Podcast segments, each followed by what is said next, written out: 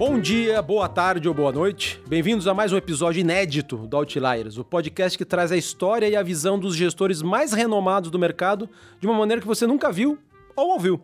Hoje o convidado é muito especial. Aliás, como é de praxe por aqui, né? Ele teve a ideia e foi o organizador barra coautor de dois livros muito legais que tem tudo a ver com esse podcast, que são os livros Fora da Curva e Fora da Curva 2, que a Juliana Napolitano da Informante também ajudou a idealizar. Esses livros trazem as histórias de grandes gestores e empreendedores do mercado local. Uma das traduções para outlier em português é justamente Fora da Curva. Por isso, há algum tempo já eu queria trazer esse gestor que definitivamente se enquadra nessa descrição, que é o Florian Bartunek, sócio fundador da Constellation Investimentos. Florian, muito obrigado por aceitar o nosso convite para esse bate-papo. Obrigado a vocês. É uma alegria estar não só com vocês, são amigos próximos, mas também estar tá tentando ajudar o pessoal que está querendo começar no mercado, ou via assets, ou via investimento direto, ou investimento de fundo, é sempre uma alegria. Além do Florian, hoje eu tenho aqui uma pessoa caricata e de grande peso no mundo dos podcasts. O Thiago Salomão, apresentador do Stock Pickers, o maior podcast sobre ações brasileiras do mundo. Pega essa, Salomão. Essa aí você não sabia ainda, né? Pô, vou usar essa aí pra mim agora.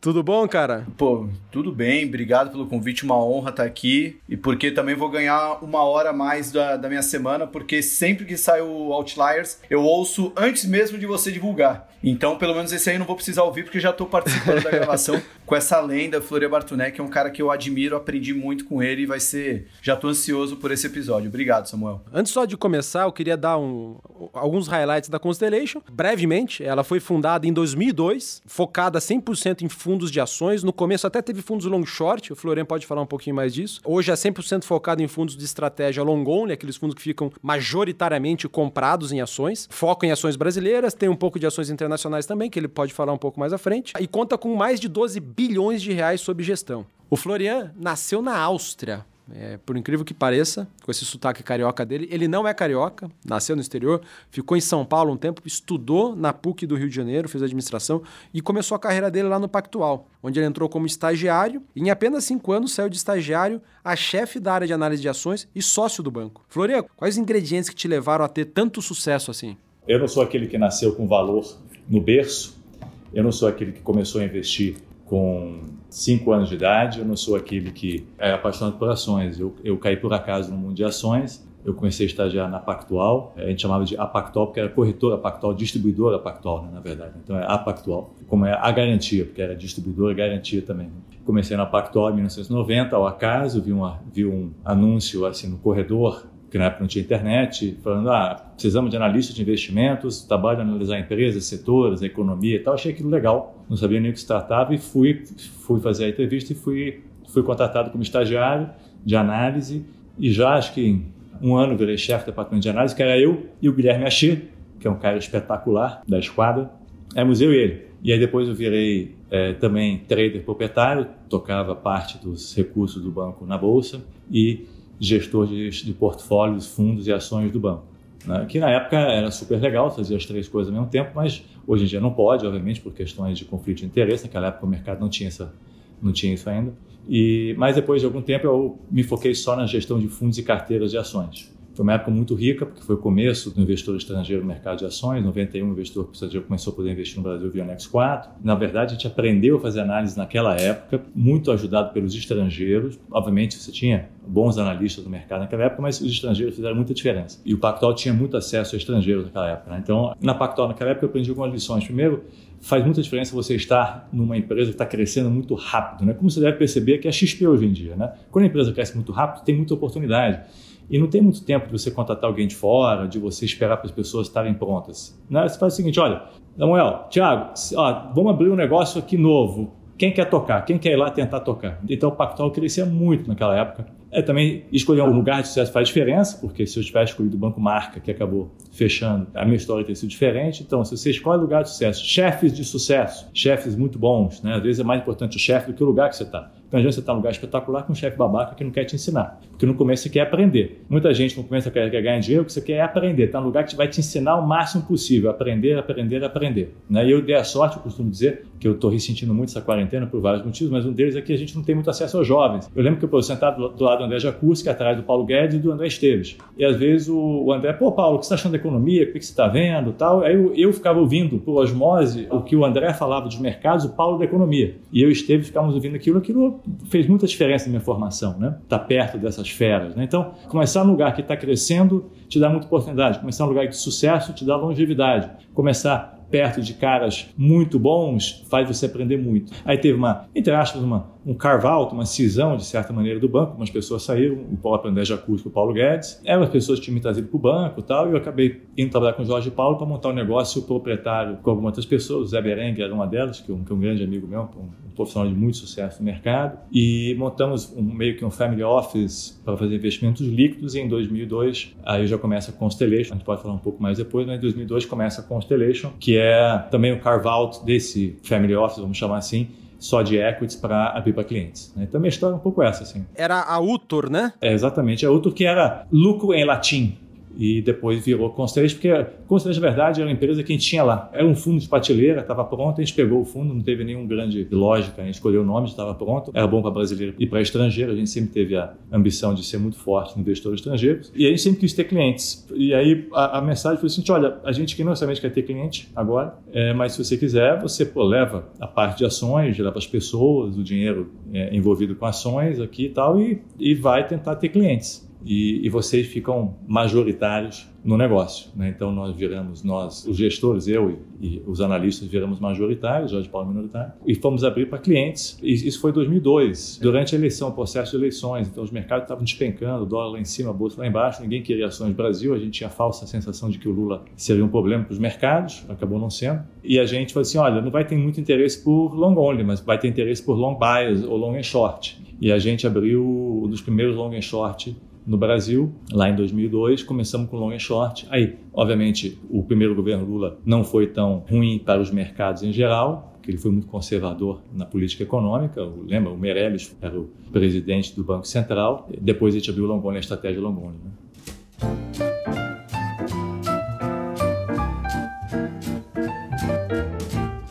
Florian, podia contar um pouquinho mais de como é que foi o início dessa sociedade com o Jorge Paulo Lehmann? Como é que foi trabalhar com ele? O que, que deu para absorver estando perto dele, tendo ele como um sócio capitalista na Constellation? Olha, é o seguinte, eu quando eu resolvi sair do Pactual, eu pensei assim, poxa, quem é a pessoa que eu mais admiro, que eu gostaria de trabalhar? Eu tinha tido o privilégio de trabalhar com pessoas incríveis. Poxa, eu queria continuar tentando trabalhar com pessoas geniais. E a pessoa que eu mais admirava na época, o Garantia, era um banco que o Pactual admirava muito. Né? A gente olhava para o Garantia com muita admiração. E na época não tinha, obviamente, e-mail, WhatsApp, peguei o telefone e liguei. E eu acho que ele me recebeu meio por curiosidade. Falei assim, nossa, tem alguém aqui do Pactual querendo falar comigo, garantia, tal, não sei o quê, e recebeu. Você o procurou antes de sair ou você já tinha saído do Pactual? Eu já tinha saído. Foi um processo de saída, né? Eu não saí, saí no dia seguinte, não ia mais, mas foi um processo, eu procurei. Então eu falei assim, olha, que coincidência, nós acabamos de vender o Banco Garantia para o Credit Suisse e queremos montar esse family office, entre aspas, de jovens, com jovens e tal, para fazer investimentos líquidos e tal. Essa história é interessante. O primeiro, trade veio a crise da Rússia em 98. O mercado despencaram, que a Rússia, entre aspas, quebrou, né? Defaultou tal, na dívida interna. E eu perdi, sei lá, acho que foi 500 mil dólares, alguma coisa assim. E eu não dormia à noite, passei mal, tremia e tal, não sei o quê, né? E ele falou assim: olha, não é legal, obviamente, perder dinheiro, mas, poxa, quem não perde não ganha, tem que arriscar mesmo. Se você soube porque você perdeu, se toma a decisão certa, o resultado foi errado, tudo bem. E aquilo me deu muita confiança, sabe? É outra lição, assim, tipo, a forma que você é, trata com seus traders, os seus investidores, os seus analistas, faz diferença. Você pode ou tirar a autoconfiança deles a autoestima, ou você pode aumentar a autoconfiança e a autoestima. Né? Então, isso foi uma coisa muito importante, me ajudou muito. Né? Outro desafio importante foi o seguinte: quando você está numa, numa, empresa grande, você tem muita ajuda. Eu tinha, sei lá, sete, oito, nove analistas na Pactual, tinha economistas, tinha tudo lá disponível. Né? E você nunca sabe: será que eu sou bom, será que eu sou ganhador de dinheiro ou será que eu simplesmente estou aqui e ganho dinheiro? Né? Porque eu estou aqui. Será que é a Pactual ou será que sou eu? Ou será que são os dois? Né? E isso gera uma certa insegurança. E aí eu saí, quando eu fui lá para o Jorge Paulo, falei assim, olha, nós estamos aqui, estamos de escritório, estamos aqui meio acampados tal, na época a gente ficava no escritório da GP, fica lá, tem uma sala de reuniões vazia, fica lá. Aí ficou eu sozinho numa sala de reuniões. E não tinha economista e do lado, não tinha analistas, não tinha equipe de análise, não tinha o Paulo Guedes para dar o cenário, não tinha o André Jacuzzi para tocar ideias sobre o comportamento dos mercados. Novamente, eu tinha amigos no mercado, ligava, falava, mas não era a mesma coisa. E começou a dar certo, graças a Deus. Então, isso, isso também te dá uma autoconfiança, sabe? Quando me perguntam, ah, quais foram os maiores erros da sua vida? E geralmente não são ações. Porque ações você errou, você vende. O erro são pessoas. Né? Porque você investe muito nas pessoas e quando você contrata mal ou gere mal, treina mal, o custo é muito alto. Né? Então eu aprendi com ele a, a, escolher muito bem as pessoas, a dar oportunidade para os jovens, a dar um osso maior do que às vezes a pessoa tem capacidade de morder, mas é um desafio e geralmente os jovens conseguem superar os desafios. Ética total, né? a reputação sobe pela escada, desce pela janela. Então ética total, não fazer nenhum atalho de jeito nenhum. Pensar simples, né? O complicado não, não, vale a pena, pensar simples, pensar simples. Se é complicado, geralmente não vale a pena. Isso o Buffett também tem, né? O Buffett tem aquelas três pilhas, que são geniais, que é a pilha do negócio legal, interessante, não interessante e a pilha do muito difícil de entender. Então, às vezes, quando é muito difícil de entender, deixa quieto. Eu uso isso hoje em dia muito para Tesla, né? Tem muita gente que quer chotear Tesla, quer chotear Tesla, quer chotear Tesla. Eu falo assim, olha, para mim tá na pilha do, não aqui na Constellation, que é no nosso mandato, mas em geral, puta, tá na pilha do muito difícil. Eu não sei, é muito difícil. E não tem vergonha nenhuma de você botar algumas empresas na pilha do muito difícil para entender. Então aprendi isso com ele: simplicidade, é, dar oportunidade para o jovem, foco, não diluir muito, ser filantropo, ser generoso com o tempo. É engraçado porque às vezes, quanto mais rico o sujeito ou a pessoa, mais disponibilidade de tempo ela tem, mais gente boa ela é e menos babaca é, né? Então, é, seja generoso com o seu tempo, com as pessoas, queira passar o conhecimento para frente. Então, essas são, as, essas são as lições e fora todas as outras que a gente já sabe, foco em custos, foco em inovação, foco no cliente, esse tipo de coisa que também são, são importantes. Né? E você, Florian, de fato, você teve muita competência barra sorte, porque além do, do Jorge Paulo, que é um senhor de um empresário, né? O cara que fez história no Brasil e no mundo, você teve o privilégio de interagir ali também com o André Jakurski no, no, no Pactual, que inclusive foi um dos convidados ilustres que já vieram aqui ao Outliers. E sem dúvida nenhuma, um dos maiores traders da história do mercado local. E ele começou mais focado em ações, ou pelo menos os grandes trades foram no mercado de ações. O que, que você conseguiu aprender com ele, que é um perfil bem diferente do teu hoje, né? Ele é um cara muito trader, de giro, e você é um cara mais mais fundamentalista, que carrega ação por anos, que é a filosofia da Constellation. Teve aprendizados com ele que cabem no teu dia a dia hoje, na tua filosofia de investimentos? Sim, sim. Deixa eu contar uma história. Como eu te falei, eu também fui durante uma época trader do banco, né? Além de gestor e tal. Isso 91, 92. Aí eu um dia falei assim, pô André, tô achando que esse mercado vai subir por isso, isso, aquilo, ele também. Né? Porque a gente ficava literalmente com dois telefones no ouvido, ouvindo a Telebrás. É, 10 com 15, 10 com 15, saiu a 15, 15 com 20, 15 com 20, saiu a 15, 20 com 30, venda 30, venda 20, o dia inteiro ouvindo isso. E aí é, eu falei assim, pô, eu tô achando que vai subir o mercado. Ele também acho, e tô comprado. Eu, pô, também. Aí o mercado começa a cair. Eu, putz, grila. Pô, André, tá caindo. Eu falei assim, ah, tô vendido. Pô. não, pô, você não estava comprado? Não, eu estava, mas eu senti que mercado ia virar, vendi um pouquinho tal, desfiz e tal, não sei o que, papapá. Né? Então, é muito rápido, corta os prejuízos muito rápido, sabe assim? É, começa a dar errado, não tem vergonha, não tem medo, não tem, sabe assim, não tem vergonha de estar errado, não tem vergonha. Você vai errar, vai acertar. Então, mesmo que você erre mais do que você acerta, se você errar pequeno e acertar grande, não tem problema. Né? Então, eu aprendi com ele pragmatismo, olhar as coisas com pragmatismo, eu aprendi com ele ética total também. Eu dei muita sorte, porque fazer tudo direito e tal. E ele chegava de manhã, assim, sem brincadeira, devia ter, assim, porque na época você imprimia tudo, né? Você não tinha e-mail, você recebia lá de fora, imprimia e tal. E devia ter na, na frente dele uma pilha, devia ter, assim, uns 15 centímetros o tamanho da pilha de coisa para ler, todo dia. Ele ficava ali o dia inteiro lendo, lendo, lendo, lendo, lendo, lendo. Tanto que ele é anedótico, que ele sempre come a mesma coisa todo dia. Não sei hoje como é que é, mas sempre comia frango com legumes, todo dia. Falei assim, pô, André, você não enjoa? Eu falei assim, Florian, eu não estou almoçando, eu estou me alimentando. Eu estou lendo e estou comendo do lado. Pô, eu não quero ficar perdendo meu tempo pensando o que, eu vou comer hoje, vai ser diferente, vai ser diferente. Eu estou aqui estudando, lendo, estudando, lendo. Então, ele, aprendi a ler com ele. Ele e o Paulo Guedes me colocaram no caminho da escola austríaca de investimentos, de análise econômica. Ele me deu, o André me deu o primeiro livro do Friedrich Hayek, e também 91, 92. Ele que me incentivou a leitura, porque não é uma coisa que eu nasci, não é que eu nasci lendo, não era meu hábito. Então aprendi isso, ética, leitura, leitura, leitura, e não tem vergonha de realizar lucro, prejuízos. Os mercados mudaram, muda de ideia.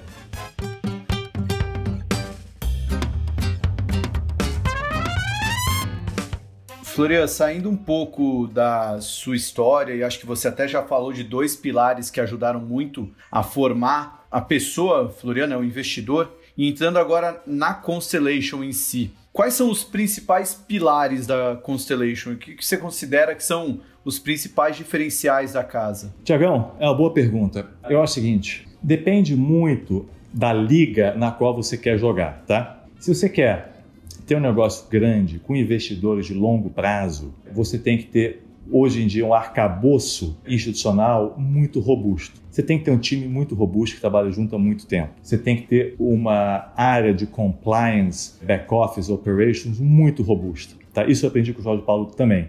Ele falou assim: olha, Florian, eu quebrei duas vezes na minha vida, as duas vezes foram por equívocos de back-office. Então, invista no back-office, invista nas pessoas de back-office. Tra traga profissionais bons. Isso não é muito comum, tá? Em alguns lugares, o back-office é tratado, sabe, fica ou fica noutra cidade ou fica no porão. Sabe como é que é? E aqui não, a gente valoriza muito as pessoas de back-office porque são importantíssimas para a gente. Então valorize o back-office, valorize as pessoas de operations. Tem que ter uma robustez também na área de clientes. O teu estilo de investimentos acaba atraindo o cliente que tem o mesmo estilo. Se você é oportunista, compra e vende, não sei o que, você vai atrair um cliente oportunista. Se você é um investidor de longo prazo que procura empresas de qualidade, você provavelmente vai atrair um cliente de longo prazo que procura empresas de qualidade, que procura gestores de qualidade. Para você ter cliente de longo prazo, e a gente tem vários fundos soberanos, endowments, é, famílias lá fora, fundos de pensão, faculdades, no mundo inteiro, isso é Canadá, Estados Unidos, Europa, Oriente Médio, Ásia. Para você atrair essas pessoas, você tem que estar lá presente, né? Tem que estar lá visitar. Pô, eu ia agora, não vou mais, mas eu ia para os Estados Unidos, sei lá, oito vezes por ano para falar com gestores lá fora e também para falar com clientes. Né? Então, para você criar um negócio grande, robusto, com bons investidores, dá um trabalho. Eu diria que é, 50% do tempo para você criar um negócio desse, 50% do seu tempo tem que ser tocando o negócio, ajudando a tocar o negócio. E é difícil, porque a gente não aprende isso, porque o negócio geralmente é criado por um bom investidor. E eu falo assim, pô, peraí, eu tenho que tocar o negócio? Pô, sabe assim, tipo Ronaldo Fenômeno, vir pro Corinthians, pô, tem que jogar, Romário, tem que treinar. Tem que treinar. É, tem que treinar, pô, não posso só ficar lá na grande área chutando pro gol, tem que treinar, né? Então, pô, né? Então, para você criar um negócio como a Constellation, tem que trabalhar no negócio. E isso gasta tempo. E a gente não é treinado para isso.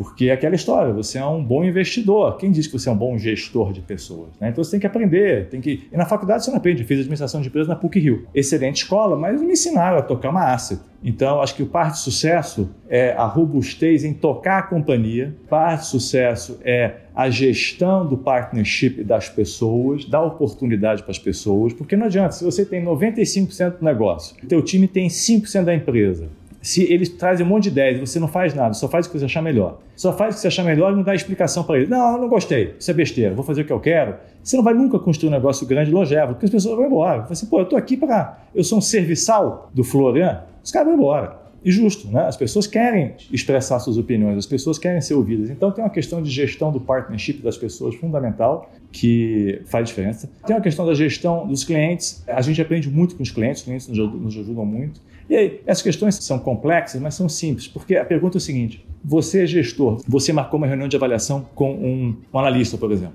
ou você marcou uma reunião com um cliente de update. Opa, mas surgiu um IPO cancela a reunião com o teu analista, cancela a reunião com o cliente e gasta um tempo com a IPO, ou você mantém a reunião com o cliente, mantém a reunião com o analista e à noite você discute o IPO. Os gestores geralmente dizem, não, não, cancela o cliente, cancela o... Pô, depois a gente faz isso aí, deixa eu falar sobre o negócio, porque o gestor prefere falar sobre investimento. Só que o que acontece? O analista fica chateado, pô, o cara, eu não sou importante, o cara cancelou a conversa comigo e o cliente também fica assim, poxa, mas então, é, para você ter um negócio grande, longevo, você tem trade-off de gestão no negócio e que você tem que aprender na prática, porque não adianta, você pode fazer faculdade que for que você não vai sair aprendendo a tocar gente, você não vai sair aprendendo a tocar um negócio. Uma das características Constellation é essa, essa, essa preocupação em gerir tanto o portfólio quanto o negócio. Eu costumo dizer o seguinte, que você tem três características importantes para um gestor de sucesso ser um bom stock picker, com perdão trocadilho, é, ser um bom gestor de portfólio e ser um bom gestor do negócio. Porque se você é um bom stock picker, mas não sabe gerir o portfólio, os teus erros vão custar muito caro, você não vai ter negócio. Se você for um bom stock picker, um bom gestor de portfólio, né? Mas você não tocar o negócio, vai ficar sozinho e não vai ter negócio, porque as pessoas vão embora, você não consegue ter cliente e tal. Então você tem que ter as três coisas. E se tiver as três coisas, aí você consegue criar um negócio robusto. E as pessoas que vocês, Samuel Thiago, conversam, tem as três coisas. A JGP, de falou André Jacuzzi, não é a JGP à toa. Aquilo não é um negócio, aquilo é um, é um business robusto, né? porque é tocado como uma empresa robusta, não é tocado como um negócio amador. Né? E a Constellation é a mesma coisa. Falando aqui, pegando um pouco de fundos com processo, a gente está funilando aqui, né? Falando um pouquinho da casa, falando um pouco dos fundos. Hoje a gente tem aqui na plataforma da XP as estratégias do Constellation institucional, os fundos 555 que a gente chama, né? Os fundos tradicionais, e tem os fundos de previdência da Constellation também. Tanto os com exposição de até 70% em ações, quanto aqueles que vão até 100%. Eu queria, Florian, que você explicasse para a gente como que funciona a cozinha da Constellation, como que é o dia a dia de vocês lá, como que surgem as ideias de investimentos até elas se traduzirem em posições nos portfólios. Você consegue explicar para gente? É relativamente simples, porque o mercado brasileiro é relativamente pequeno, ele vai expandir muito, né? vai ter muito, muito, muito IPO, muito, muita empresa nova vindo nas próximas semanas, meses, né? vai, ser uma, vai ser uma loucura. Mas por enquanto o mercado ainda é pequeno, a gente tem uma régua de ESG de qualidade elevada então, tem muita empresa que nem passa pela nossa régua ou entra pela porta, a gente não discute. Então, o que acontece? Cada analista sócio tem um grupo de empresas que ele acompanha, e a divisão é geralmente setorial. E a gente tem um, um valor que a gente acha que é o razoável para entrar na empresa. A gente tem um portfólio atual. Assim, o nosso trabalho ele é muito mais trabalho de manutenção do portfólio, entender o que está acontecendo com as empresas, do que ficar comprando e vendendo todo dia. Né? Tanto que o nosso trader, que é um cara espetacular aqui, mas ele, ele às vezes tem dia que não tira uma boleta. E tudo bem, ótimo. Então, a gente não mexe muito no portfólio. Então, o que acontece? Eu tenho lá, sei lá, investimentos na Rumo, por exemplo. Eu não fico comprando e vendendo rumo todo dia, mas eu fico ligado para ver se a safra está vindo como esperado, se o management está entregando o que tinha prometido. Então, o dia a dia é muito, dos analistas, é muito estar tá informado sobre as empresas que já tem. Sempre tem uma ou duas no pipeline. Ele pode ser acionista de rumo, mas ele está também olhando, sei lá, hidrovias do Brasil, que é um potencial IPO. E o dia a dia dele é ficar acompanhando o que acontece nos setores é, dele e, eventualmente, ter uma ideia nova. Aí ele tem que apresentar para o comitê de investimentos, apresenta o case, sempre tem a pergunta: tá bom, mas se eu estou sempre sendo comprado, o que, que eu vou vender? Né? Eu gosto de tudo que eu tenho. Então são dois desafios. Eu posso ter gostado do case novo, mas eu tenho que também ter, vender alguma coisa. Né? Então o dia a dia é muito simples: é chegar de manhã, ler tudo que tem sobre a companhia, se atualizar sobre o que a gente já tem e se atualizar o seguinte: digamos que eu seja acionista de lojas Renner por exemplo. Pô, peraí, deixa eu ver como é que estão as vendas. Pô, ligo para lá. Ah, vou ligar também para os shoppings, ver como é que estão as vendas. Vou ligar para os concorrentes, vou ligar para a Marisa, vou ligar para Guararapes, né, para Riachuelo pô, deixa eu ver como é que estão se comportando as empresas lá fora na China, depois que o Covid diminuiu lá. Pô, as vendas estão voltando, como é que estão, como é que não estão? Né? Então, é falar muito com competidores. Ah, pô, tem um cara que saiu da Renner há dois anos. Ah, deixa eu ligar para ele, ver se ele tem algum insight interessante sobre a companhia, tal, esse tipo de coisa. Né? Falar com gente que conhece a companhia. Ah, deixa eu engajar a empresa na agenda ESG. Pô, deixa eu falar agora com o diretor de, sei lá, de novos negócios da Renner, ver como é que é a cabeça deles e tal. Então, o dia a dia de uma lista é esse. E da gestão de portfólio, assim, raramente a gente mexe no portfólio. E eu, eu gasto muito pouco tempo, eu pessoalmente, com economia. Leio, obviamente, os jornais, acompanho tudo, falo com os economistas, mas gasto muito pouco tempo com economia. Muito pouco tempo com economia gasto muito mais tempo com as empresas e tentando entender o que se passa nas companhias. Então, o dia a dia é muito simples. E, obviamente, sempre tem um call aqui, um call ali com o cliente, que é importante para nós e para o cliente. Sempre tem uma conversa individual com as pessoas aqui, como é que a gente pode melhorar, o que a gente pode fazer para melhorar a companhia. Então, é, o dia a dia é bem, é bem agradável, bem simples e pouco estruturado. E leio muito, obviamente. Às vezes, se me pega, é engraçado, eu aprendi isso com o Paulo Guedes, porque às vezes eu passava pela Pactop, pelos corredores, aí as salas tinham, muitas delas tinham, como são hoje em dia, né? Tinha uma divisória transparente e estava lá às quatro horas da tarde o Paulo Guedes lendo um livro. Assim, poxa, naquela época o mercado era diferente. A gente ficava, te falei, ligado no telefone. Assim, poxa, engraçado, eu estou lá no telefone ouvindo Telebrás e está aqui lendo um livro, né? Aquilo, sabe, aquilo me marcou. Né? E, obviamente, ele estava fazendo o importante, não urgente, ele estava se aprimorando. Né? Então, às vezes, você pode me pegar aqui um dia às quatro horas da tarde numa sala lendo um livro. Pegando esse gancho aí, ainda falando de processo de investimentos, acho que um tema muito bacana e muito complexo, e muito longo e muito profundo para a gente debater, não vai ser o foco aqui, é o tal do ESG ou ASG. O Salomão fez um episódio super bacana do Stock Pickers focado nisso. Foi um papo lá com o Fábio Perovic e o, e o Guerra, da Pragma. Muito bom papo, recomendo aí para os ouvintes do Outliers que ouçam esse episódio do Stock Pickers. Mas a Constellation é uma das casas, infelizmente uma das poucas casas ainda no Brasil, que estão muito avançadas nessa agenda. Eu queria que você primeiro desse uma palhinha para a gente aqui, assim, por cima, quem quiser se aprofundar mais, ouve lá o episódio do Stock Pickers, de como que vocês enxergam ESG, assim, se você precisasse traduzir para um parente teu, leigo no mercado financeiro, traduzir o que é ESG e como que isso alterou os processos, impactou os processos de investimento de vocês ao longo desses últimos anos. Só também, antes do, do Florian responder, além de ouvir o episódio de ESG, o Florian também escreveu uma coluna no Stock Pickers sobre ESG, que foi ao ar na coluna do Stock Pickers na Infomoney.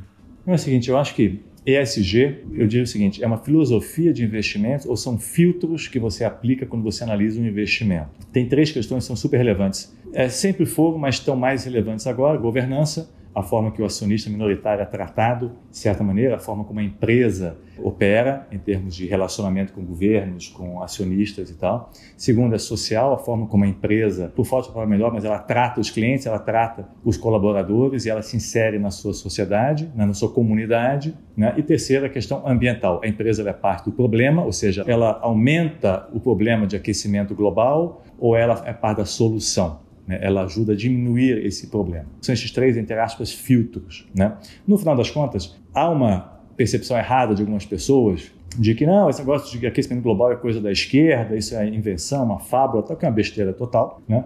Isso é para valer. Acho que essa crise da Covid deixou claro que não dá para ficar brincando muito com a natureza. As pessoas ficaram surpresas que a gente estava despreparado para essa crise em termos de, ah, em termos de ter máscaras, óculos de proteção, tal, respiradores, tudo faltou. E não dá para dizer que a gente não sabia que ia ter uma crise da natureza, uma crise de aquecimento global e tal, não sei o quê. Então não dá para estar despreparada para a próxima. Então essa crise acelerou muito essa percepção. Por isso que até no artigo eu falei assim, ah, dois anos, 20 anos em dois meses. Então é um tema que adquiriu muita relevância. No final das contas, o grande pushback que tem é o seguinte, ah, mas eu vou abrir mão de retorno para ajudar o mundo, sendo que você não vai abrir mão de retorno, o retorno vai ser melhor. Né? A gente leu muitos estudos científicos de professores de, de, Harvard, Londres, da London School of Economics, não sei o que, que tem provas de que empresas com bons padrões ESG, que tratam bem o meio ambiente, tratam bem os consumidores os funcionários e os acionistas, têm um desempenho muito melhor. Então você não está fazendo trade-off, você vai ganhar mais dinheiro se você se focar nisso. E se a empresa for boba e dizer assim, não, isso é besteira, isso é coisa de abraçador de árvore, tá, não sei o que, vai ficar para trás. Eu costumo brincar o seguinte, que hoje em dia eu não só entrevisto jovens, como eles me entrevistam. A XP acabou de divulgar hoje que tem uma meta de ter 50% das pessoas trabalhando na XP como mulheres. Eu costumo brincar que o Nubank tem uma vantagem comparativa enorme em contratar pessoas. Porque se você se sente parte de uma minoria, eu acredito que você vai se sentir melhor tratado, entre aspas, pelo menos a percepção, no Nubank do que em algum outro lugar. Então o Nubank tem uma vantagem como enorme em contratar gente. Então, o fato de você querer aumentar a diversidade no teu negócio é uma vantagem comparativa para o teu negócio. O fato de você querer tratar bem o cliente, não querer dar uma, de malandro com o cliente, é, é uma vantagem comparativa para o teu negócio. O cliente hoje em dia é muito mais informado. E a XP carrega essa bandeira, né? Muito importante de tratar bem o cliente, ser transparente, esse tipo de coisa. Né? Então, tudo isso, todos esses critérios, você tratar mal o minoritário, você ter problemas éticos na concorrência, você vai negociar desconto. E se você não ligar para o meio ambiente, tratar mal o meio ambiente de certa maneira, tiver uma pegada de carbono negativa, vamos dizer assim, teu custo vai aumentar, porque isso tudo vai aumentar. Não adianta achar que essas empresas que não ligam para isso vão, vão ficar impunes. Segundo, os teus clientes vão ver isso. Dizer assim, ó, oh, peraí, você quer comprar de uma empresa que, puta, é parte do problema, tá piorando a situação no mundo? Não, trata mal as pessoas, trata mal a comunidade, não tá nem aí, eu costumo brincar e, e tá tendo artigo, não adianta você ter uma casa bonita e ser rico num bairro que tá ficando pobre, não adianta você, você ser uma empresa que tá ganhando dinheiro num país que está piorando. Né? Então tudo isso é, é importante e lembre-se, isso é não só para fazer o certo, mas também para ter um retorno melhor, porque as pessoas acham novamente que não, isso é coisa de, da esquerda. Não é, isso é para ganhar mais dinheiro, performar melhor, fazer o bem e ter sócios melhores. Você prefere conversar com alguém é que tem essa agenda progressista nesses tópicos ou conversar com alguém que, não, isso é besteira, né, ah, não tem problema. Não, claro que você prefere ser sócio de uma pessoa que tem uma cabeça moderna. Né? Agora, é um desafio, porque, porque limita o teu universo, como eu falei no começo, limita o teu universo.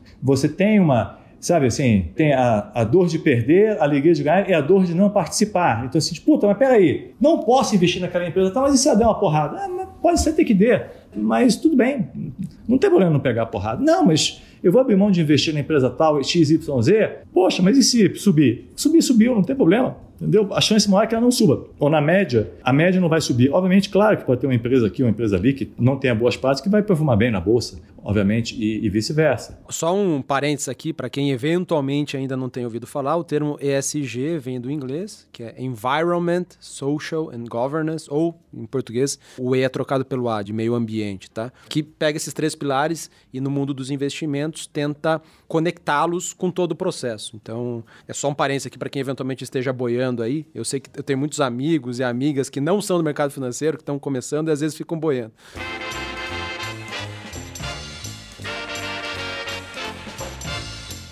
Ô, Floria, foi bom que você tocou nesse assunto de, de quando você entrevista um jovem, hoje ele também está te entrevistando. Porque você até escreveu isso lá na coluna do Stock Pickers. E eu fiquei pensando porque a gente trabalha no mercado financeiro, que o ambiente, até muitos filmes já retrataram isso, o ambiente chucro mesmo, né? A relação até meio bruta das pessoas que trabalham aqui, não nos dias de hoje, mas principalmente no, no passado. Eu queria ouvir, já pela sua longa experiência de mercado, alguns exemplos de situações que aconteceram aconteceu no passado que hoje não tem o menor cabimento acontecer, assim, algo que era comum no passado e nos dias de hoje não se encaixam mais no ambiente do mercado financeiro.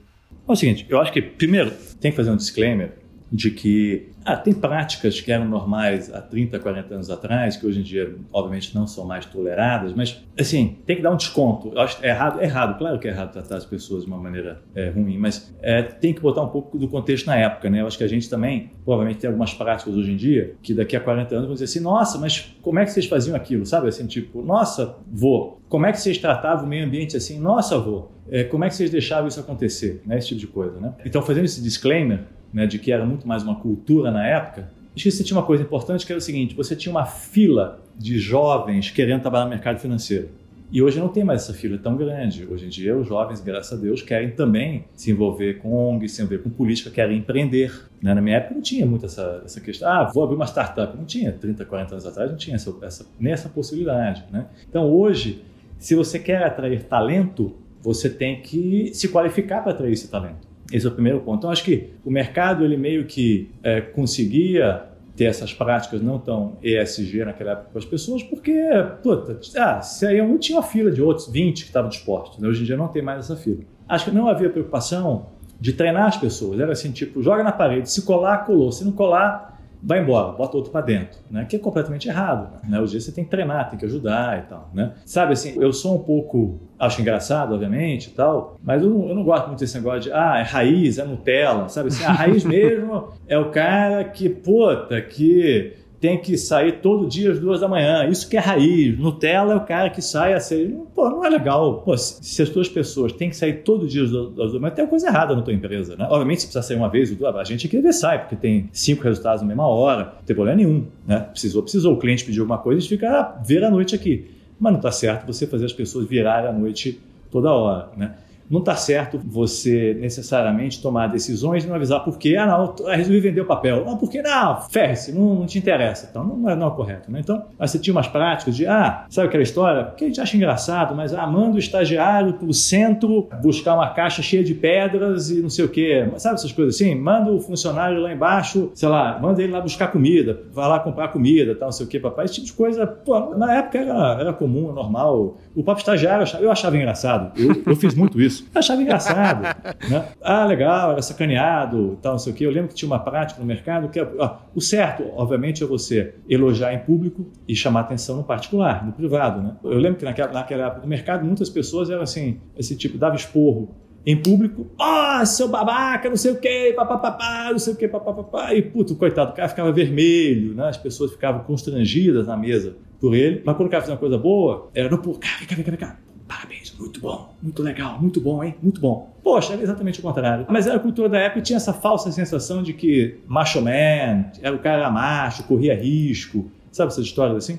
E que é besteira, mas era a cultura da época, não dá para criticar muito. Hoje em dia, graças a Deus, não tem mais isso. E se você fizer isso, ou você vai ser processado, ou você perde as pessoas. E lembre-se, eu tenho sócio estrangeiro que me falou assim, Flora, a Constellation tem que ser o lugar que um jovem que está na faculdade pense em trabalhar se ele pensa numa asset. E a gente tem vários jovens aqui. O que eu preciso é o seguinte, que quando esse jovem estagiário for para aula, Ele fala assim: eu estava na Constellation. Oh, que legal, parabéns. Nossa, como é que era? Não, é ótimo, aprendo muito, os caras são legais e tal, não sei o quê, entendeu? Então, a gente tem uma preocupação grande em treinar as pessoas e fazer o ambiente ser bom, porque o ambiente sendo bom aqui, eu atraio gente boa também, entendeu?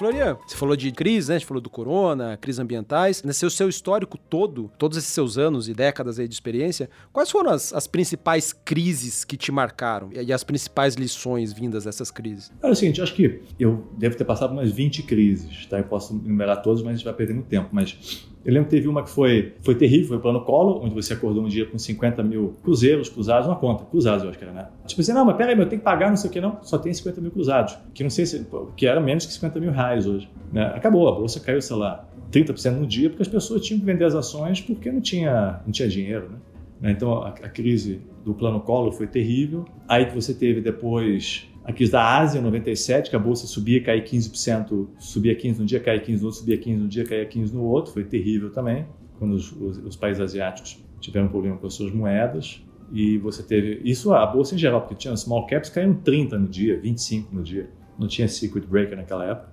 A crise do câmbio aqui, é fevereiro de 1999, quando o dólar era um e pouquinho e o PEG foi tirado, o negócio bombou.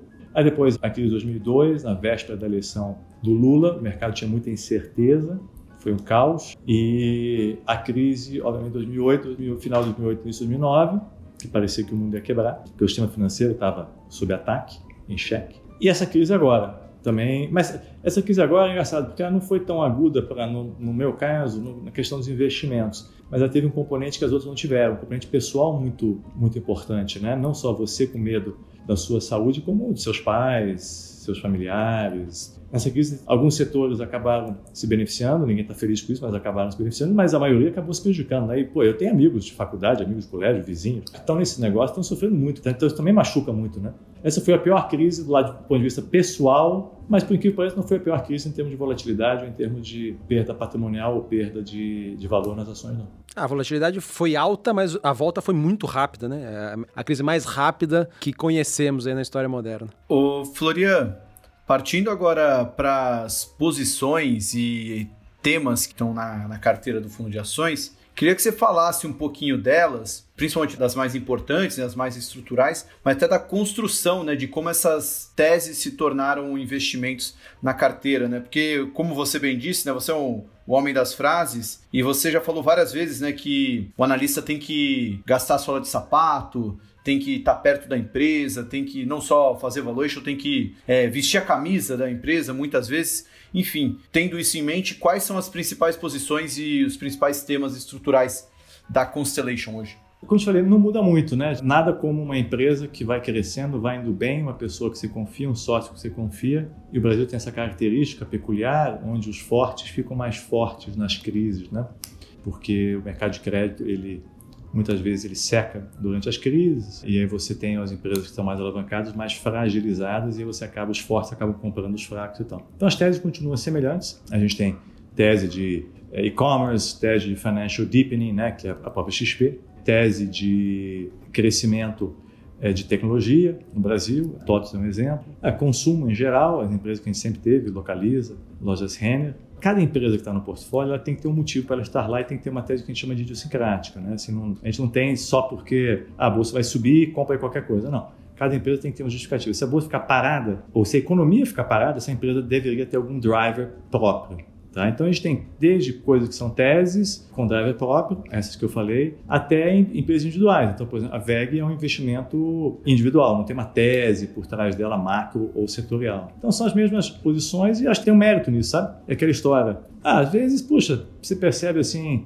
você está casado há 20 anos, 30 anos com a mesma pessoa, tem uma vida saudável, uma vida com uma família legal, então isso aqui tem valor, não precisa ficar tocando de parceiro ou parceira a cada mês, a cada ano. Imagina, pô, se você encontra a pessoa certa e vocês estão crescendo juntos como casal, como família e como indivíduos também, aprendendo juntos, pô, para que tocar? Para que ficar tentando, inventando moda, olhar para o lado, sabe? Então acho que investimento é a mesma coisa. Pô, para que ficar tentando? É, é porque a gente tem a falsa sensação de que, puta, se eu ficar parado, eu não estou trabalhando, sabe? Então, ah, não, hoje eu não comprei de nada. Ih, não estou fazendo, ih, estou parado. E nas crises isso é pior ainda, porque nas crises está todo mundo fazendo alguma coisa, né? Ah, não, estou vendendo, estou comprando, não sei o que, você fica assim, nossa, eu não estou fazendo nada na crise. A gente não fez, a gente fez muito pouco, porque a chance de você fazer besteira nesses momentos é enorme, né? A chance de fazer besteira quando você está emocionalmente instável é enorme. Né? Então, quanto menos você mexer, melhor. Então, resumo da ópera: são as mesmas teses, ou são empresas que têm uma dinâmica própria muito forte. Você pega a Natura, por exemplo, tem a dinâmica própria, que é a integração das duas aquisições mais recentes, enormes, né? que é a The Body Shop e a Avon. É ali tem uma tese. Claro que todas as empresas vão melhor no cenário do Brasil melhor, não tem dúvida, porque você tem o vento a favor, o vento nas costas. Mas como eu não sei, eu falo isso de um ponto de humildade, tá? Assim, eu não sei. Assim, Pô, Flora, você acha que a economia vai bem ou vai mal? Cara, eu acho que ela vai pior, mas sabe, eu, eu confesso que eu errei, a gente não fez nada, graças a Deus, porque também sendo humilde, né? Como eu te falei, a gente mexeu muito e foi ótimo não ter feito nada, mas eu estava mais preocupado com a economia. Eu falei assim, nossa, vai, vai ter muito desemprego, esse desemprego vai gerar queda no consumo, as empresas, coitadas, muitas delas não vão sobreviver, essa economia vai, vai, vai ficar muito, muito mal. Sabe, você subestima a capacidade desses maravilhosos empreendedores de se virarem, das, das, empresas de se adaptarem. Pô, quantas empresas foram super eficientes em se adaptar para o digital, vender para o WhatsApp e tal. Enfim, mas dito isso, os mesmos temas que têm dado certo, acho que vão continuar dando certo. Olhando aqui a tua carteira, é uma carteira bonita, no sentido de ela ser muito diversa. Você tem aqui B3, você tem uma XP, uma TOTUS, uma Rumo, você tem VEG, Natura, Raia Drogazil, Eneva, Lojas Americanas, Suzano. A minha pergunta é, dentre todos esses nomes aqui que saltam aos olhos, são XP, obviamente, né? Uma das melhores empresas do Brasil. Mercado Livre, Stone. Você tem aqui no, teu portfólio empresas que historicamente, e até agora, né? Você faz o valuation pelas métricas tradicionais de preço-lucro, é, ou enterprise value por, por EBITDA, e todas essas métricas que as pessoas aprendem nos cursos de valuation, ou na prática, né? E você tem algumas empresas mais de tecnologia, né? Fintechs. Como que vocês estão lidando aí na, na, Constellation, comparando melancia com jabuticaba ou melancia com macarrão? Porque eu acredito que vocês não usem as mesmas métricas de valuation para essas empresas, né? Como tratar essas empresas novas de tecnologia para saber se tá cara, tá barata? Olha, é uma excelente pergunta. É um processo de aprendizado. Você tem que imaginar que eu venho de uma época que você tinha no portfólio Gerdau, é, Belga Mineira de aço, Mannesmann de aço, Vale do Rio Doce, Itaú, Bradesco, Telebrás, que eram empresas completamente diferentes dessas empresas hoje em dia. Algumas, algumas dessas empresas, não no nosso portfólio, mas no mercado, nem lucro dão, porque algumas são muito novas. Né?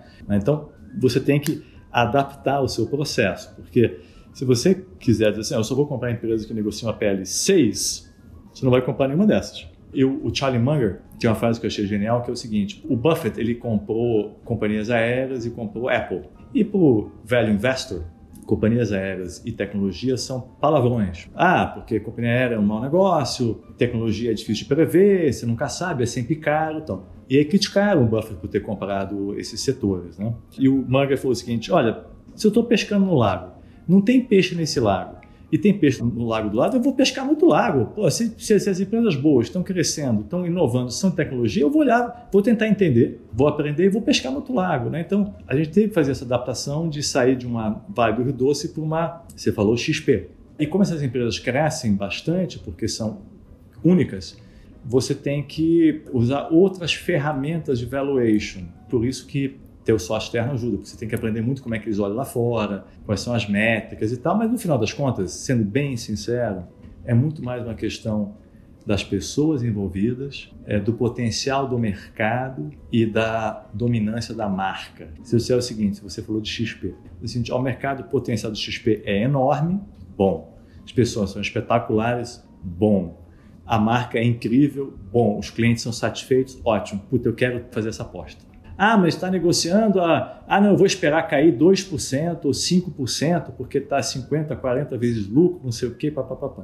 Aí você não vai comprar nunca. Então, se você acha o time certo, no mercado potencial enorme, uma cultura correta de atender bem o cliente e inovar, vale a pena fazer aposta. Entendeu? Foi o caso de Magazine Luiza, né, onde o Breda e o Mário Bittencourt acertaram belíssimamente. Né? Mesma coisa, mercado enorme, time espetacular. Como essa, tem outros casos interessantíssimos. Né? Então, acho que, acho que a resposta é essa. Você tem que adaptar as suas ferramentas. Se você usar o mesmo termômetro para medir o valuation desse setor, você vai estar tá ferrado, porque se você só ficar, não, só vou comprar empresa barata, você vai comprar porcaria, né? Por curiosidade, o Floria, que métrica que você usa hoje para avaliar XP, por exemplo? Você tem duas formas de fazer avaliação de ativos, geralmente. Né? Três, valor de reposição, que eu odeio, não faz o menor sentido, a não ser que você vai realmente pegar aquilo e usar como sucata. Você tem segundo, que é o fluxo de caixa, e terceiro, que é fazer comparações. Né? Então, por exemplo, quando você compra apartamento na Vila Nova Conceição, você vai meio que comparar. Pô, não tem geração de caixa aquilo, né? A não ser que você compre lugar, mas você meio que vê como é que está o preço dos apartamentos parecidos em outros lugares. Né? Então, é através de comparação. Quando você vai comprar uma debenture, você claramente olha, pô, vem cá, qual é a taxa de juros, qual é o fluxo que essa debenture vai me, vai me gerar comparado com o meu custo de oportunidade, que pode ser o CDI, né? ou algum título longo. Né? No caso da Vale do Rio Doce, ou do Itaú, você olha o valuation de fluxo de caixa quanto é que a Vale vai gerar de caixa, quanto é que dá o yield, né? quanto é que é a rentabilidade, quanto é que é o dividendo, Itaú a mesma coisa, como é que vai ser o lucro, como é que é o dividendo, a relação preço-lucro, a relação preço-valor patrimonial, qual é o retorno do seu patrimônio líquido, não sei o quê. No caso da XP, obviamente a XP ganha dinheiro, ganha bastante dinheiro, mas se você usar as métricas que você vai usar para olhar o Itaú, você vai estar usando o termômetro errado, né? o instrumento de medição errado. Né? Então, no caso da XP, a gente, a gente meio que usa dados comparativos, sempre também sabendo que em algum momento o valuation tem que ser razoável. O problema é que vai ser mais, mais lá na frente. Agora, se uma empresa cresce 30%, 40% ano lucro, não adianta você querer achar que ela está negociando 6 vezes lucro, 7 vezes lucro. Então você tem que dizer assim, olha, como é que negociam as empresas comparáveis nos Estados Unidos? Como é que negociam as empresas comparáveis na Europa? Poxa, qual que é o mercado adereçável, potencial dessa companhia? Pô, a empresa consegue triplicar de tamanho? Consegue triplicar de tamanho. Né? Tem capacidade para isso? Tem capacidade para isso. Opa, então peraí. Então, empresas com essa, com essa característica, dá para pagar X vezes lucro, dá para pagar X vezes lucro. Né? Então, no caso da XP, é um pouco comparativo. Tá?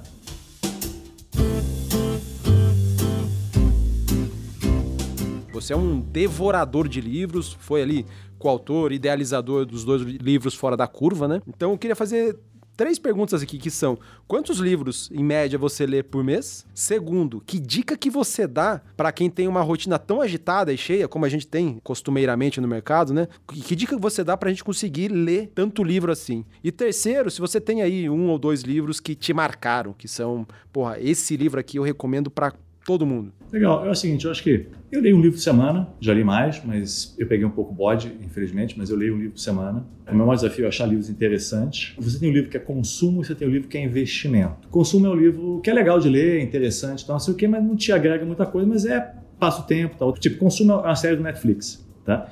Investimento é um livro que fala sobre o seu trabalho, o mercado, uma coisa assim, puxa, isso aqui é um insight interessante e tal. Eu evito os de consumo. Quando eu falo que não é muito correto, porque é importante você ter um pouco de ócio criativo, pra você ver coisas diferentes e tal, não sei o quê. Eu assisto séries Netflix, obviamente, e aquilo é importante para dar uma desopilada e tal. Mas eu foco muito em livros técnicos. Não, técnico eu falo não é livros chatos de... Eu leio todos, eu li todos da Mudarão, obviamente, então não sei o quê. Mas são livros que têm a ver com os mercados. Então eu leio um por semana e eu tenho que ler um por semana.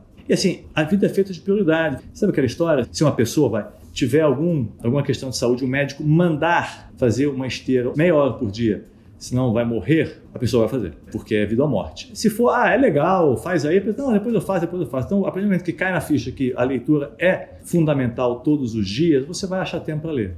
E, e, a gente gasta muito tempo com besteira, né? Pô, quanta besteira a gente lê, e a gente gasta tempo com besteira porque fica com o medo de ficar com dor de corno. Fala assim, puta, vai que isso é legal, vai que isso é legal, vai que isso é legal. Primeiro que você perde o medo de, de, ficar com dor de corno, de, puxa, deixei de ler isso e tudo bem, você acaba se focando na, na leitura. Então, meu, minha dica é essa, tem que ser é, leonino. Eu volto no Paulo Guedes, quatro da tarde, estava focado no livro, aquilo é importante para ele é importante para ele, porque ele estava buscando respostas naquilo. Né? Não adianta ele ficar olhando para a tela para achar as respostas. Ele, ele, buscava na leitura nos livros. Né? Os livros que me marcaram, virou meio clichê, mas realmente é um livro é super legal, que eu sempre releio, que é fácil de ler, é importante, é o Como Fazer Amigos e Influenciar as Pessoas. Eu sou mais introvertido, mais para time, então sei o que, que me ajudou muito. Eu gosto bastante do The Warren Buffett Way, deve ser no Brasil o jeito, Warren Buffett de Investir, que foi um livro que me, que me apresentou Warren Buffett. Eu, eu, gosto do Peter Lynch, que é o One Up on Wall Street. One Up on Wall Street do Peter Lynch, que ele simplifica esse negócio de ações, ele quebra esse mito de que você tem que ser um profissional do mercado para ganhar dinheiro em investimentos, que a pessoa física não, não tem chance. A pessoa física tem chance, quase que mais chance. A gente já falou muito sobre isso, né? Mas a pessoa física tem quase que mais chance do que um profissional de mercado de ganhar dinheiro, se ela for disciplinada. Né? Então, esses, acho que são esses três que eu mais gosto, sinceramente. Flori, a minha pergunta é simples. Você é o homem das frases, né? Quem acompanha o Stock Pickers é fã das frases que você fala. Dessas de todas que você usa, quais são as frases que mais te marcam, assim, que você poderia até, sei lá, tatuar no, na pele e lembrar para sempre? Aquela frase que mais te marca. É, é o seguinte, eu acho que tem uma frase que eu acho que é bem contemporânea, tá? Que é, em inglês soa melhor, que é Markets climb a wall of worries, que os mercados sobem uma parede de medos, sabe? Assim, tipo, pô, mas tá tudo ruim, como é que o mercado está subindo? Não, porque os mercados sobem na dúvida, na incerteza. Quando tá tudo bem, tudo óbvio, é mais difícil os mercados subirem, né? Então a gente, a gente nunca pode esquecer isso, tá? Quando você espera, não, quando tiver tudo bem, quando tiver tudo certinho e tal, não sei o que, papapá, aí eu vou comprar. Né? Não, Pô, mas como é que a bolsa está subindo? Está tudo ruim. Não, markets climb a wall of worries. Né? Os mercados sobem uma parede de dúvidas né? ou de preocupações. Aí eu vou, eu vou te responder diferente. Uma frase que é muito comum e que eu sou radicalmente contra. Ninguém nunca quebrou realizando lucro. Por que, que eu sou contra? Eu sou contra na minha filosofia de investimentos. Tá? Se você é um trader, obviamente é diferente. Pelo seguinte, porque as fortunas são construídas no longo prazo. As pessoas que nós admiramos, e o Luiz Alves você fez esse episódio recente com ele espetacular, ele teve o sucesso que ele teve não só porque é brilhante, mas porque ele está fazendo isso há muito tempo. Ele é investidor de empresas há muito tempo. Ele investe, tem, deve ter empresas que ele investiu há décadas, concorda, Tiagão? Sim. Né? Então, se alguém tivesse dito para ele o seguinte, pô Luiz, ô Breda, essa Magalu, ó, ninguém nunca quebrou realizando lucro. Ó, subiu 20%, bota no bolso. A história teria sido diferente, né? Então, essa é uma frase que eu entendo no, no contexto de um trader justo, mas para o investidor é o contrário.